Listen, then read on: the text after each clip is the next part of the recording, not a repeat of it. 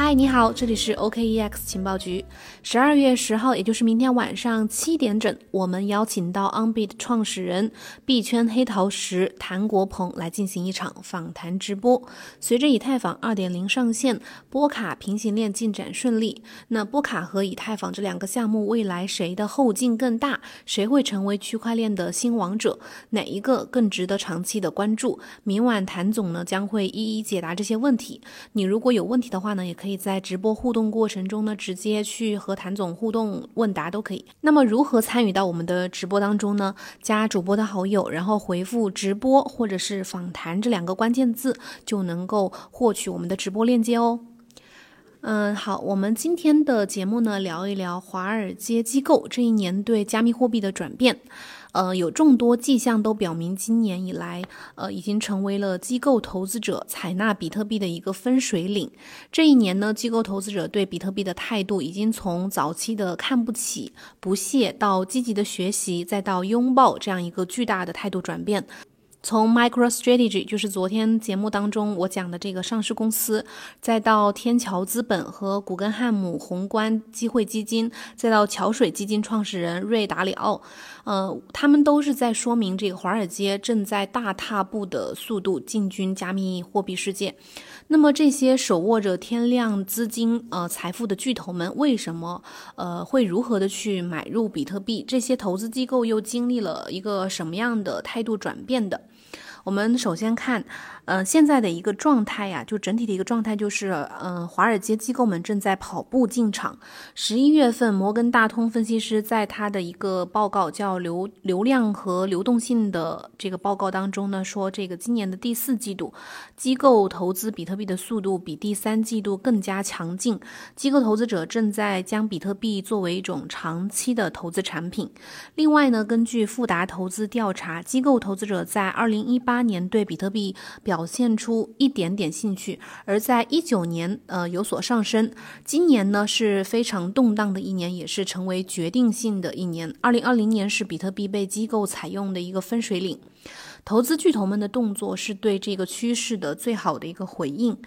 一是一月二十九日，管理资金规模呃将近五十亿美元，专注于投资股票、大宗商品、另类投资和债券等等多种呃资产的这个古根汉姆宏观机会基金啊，向美国证券交易委员会提交了一份修正案，希望允许他们将基金的百分之十投资于 GBTC，就是比特币信托。那无独有偶，十一月三号呢，美国知名的对冲基金，呃，天桥资本也向 SEC 提交了一份修正案，然后寻求就是一个投资机会，像想让 SEC 允许他们将三十六亿美元的基金开始去投资比特币。根据公开的资料呢，天桥基金目前管理的总资产超过了一百二十亿美元，是古根汉姆宏观机会基金管理资金规模的两倍以上。另外，有一些机构投资者通过灰度买入比特币的速度也在快速的增长。用“跑步入场”这个词来形容这些机构毫不夸张。除了机构买入比特币的速度在急速的上涨，比特币零售的速度也在快速的增长。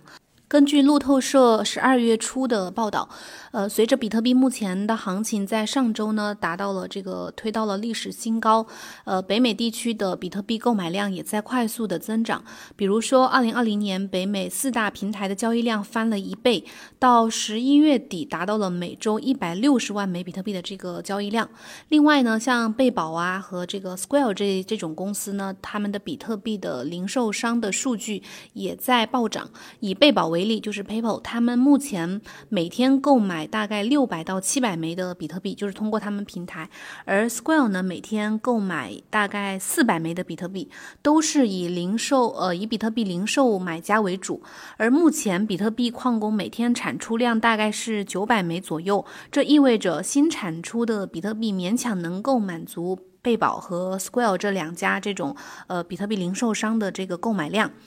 还有一些在犹豫当中的华尔街机构投资者呢，也在慢慢的转变态度。最值得关注的呢，就是这个瑞达里奥，就是桥水基金的创始人。瑞达里奥他是一个对冲基金经理，也是一位美国的亿万富翁。他创立了桥水基金，管理着大概约一一千四百亿美元的这个资产。瑞达里奥呢，也被誉为就是被称为是投资史蒂夫乔布斯，还被《时代》杂志评为一百位最具影响力的人物之一。今年一月底，瑞达利奥在接受媒体采访的时候表示，比特币目前不能满足货币的两个主要用力，一个是价值存储，一个是交换媒介。因此呢，中央银行不太可能持有加密货币，而将持有黄金。可见，作为传统的金融市场的投资者呢，他非常天然的抗拒比特币。事实上，直到今年十一月份，瑞达利奥还在表示说，比特币可以被用作货币，但是由于它的波动性太大，无法成为一种稳定的财富呃储存方式，而且用力太少，因此在实践当中失败了。十一月十八日，华尔街金融分析师、比特币支持者马克思凯瑟对达里奥的观点进行了回击，认为达里奥如果想继续的经营下去的话，就必须尽快的购买比特币。如果他不尽快购买比特币的话，那么将在二十。四个月内破产。随后呢，达里奥发了一系列的推文，表示如果我此前对于比特币的认知是错误的，那么请纠正我。那在之后的几周呢，戏剧性的一幕就上演了。